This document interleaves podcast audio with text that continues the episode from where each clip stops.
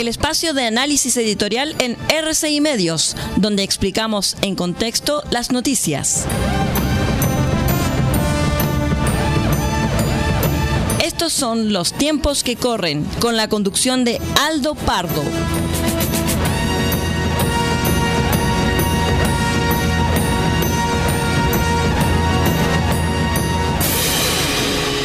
Hola, ¿cómo están? Bienvenidos una vez más a nuestro espacio editorial Los tiempos que corren a través de las señales de RCI Medios y también a través de Radio Bahía del puerto de Chañaral. Señoras y señores auditores, durante los últimos días nos enteramos que un senador de la República no encontró mejor forma de figurar que llegar a la moneda con una guitarra al hombro y una partitura con 100 medidas contra la delincuencia.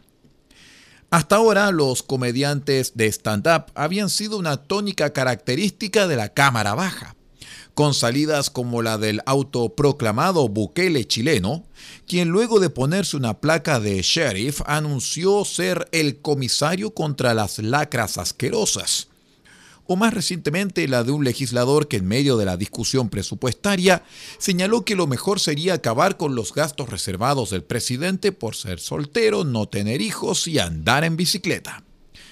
Podríamos seguir enumerando y entrar en las actitudes crueles y sediciosas que caracterizan a un diputado del sector oriente de Santiago, o en comentar si el diputado por Aysén acostumbra llegar al hemiciclo con hálito alcohólico u olor a pueblo.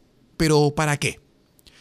El punto es que a comedias poco graciosas ya nos habíamos acostumbrado con los mal llamados honorables diputados. Pero parece ser que la necesidad de pintar el mono ahora ha escalado a la Cámara Alta, terminando con una suerte de inmunización al populismo exhibicionista que había caracterizado al Senado. A saber, en los últimos días, al desafinado guitarreo del senador Chaguán, se sumó el de la senadora Rincón, que también usó la creatividad, esta vez para editar una gráfica de la encuesta CADEM y publicarla con ella en la pole position de los políticos con mayor aceptación cuando la verdad era que sin edición ocupaba la medianía de la tabla. O mejor dicho, medianía para abajo. El tema no sería relevante si solo fueran casos individuales y puntuales. Pero cuando las capturas de pantallas y la política del espectáculo se transforman sistemáticamente en el centro más visible de la gestión de todos los legisladores, la pregunta que todo político debiese hacerse es cómo interpretará la gente, usted, estos despliegues recurrentes. Imaginémonos por un momento la experiencia objetiva y subjetiva de una mayoría ciudadana apremiada por el alza en el costo de la vida, con dificultades para llegar a fin de mes y un horizonte recesivo para 2023, con menos empleos y más agobio económico.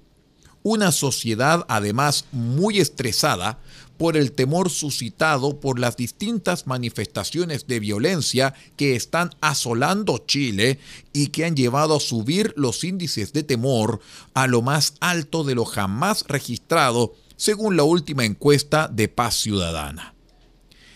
¿Qué más que frustración y rabia ocurrirá en el imaginario colectivo ahora que, además de todo lo anterior, debe ser testigo de una clase política autorreferente, circense e incapaz de empatizar con el acobio colectivo más que para manipularlo en beneficio de sus propios intereses.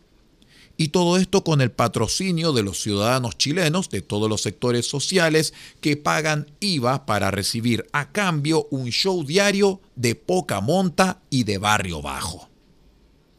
Hace tan solo tres años, la crisis de legitimidad de la clase política cobró rostro de estallido de violencia, dejando al Parlamento sin más opción que llamar a elecciones y ceder el poder constituyente a parte de la ciudadanía como estaban absolutamente desacreditados para liderar el proceso de cambio constitucional, se vieron compelidos a entregar el poder para salvar su propio pellejo, no solo como suelen decir, el del expresidente Piñera.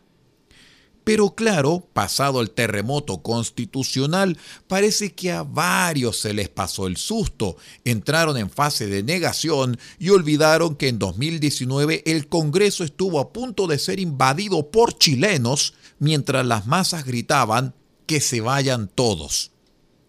Pero los porfiados hechos siguen confirmando lo evidente.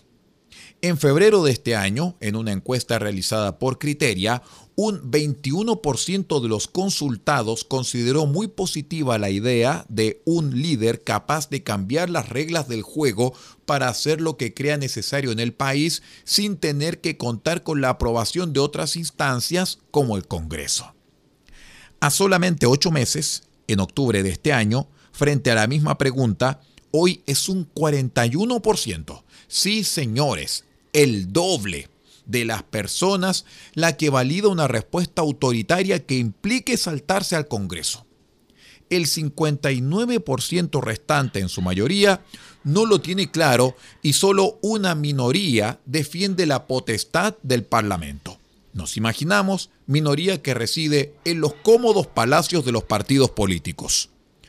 ¿Cómo no?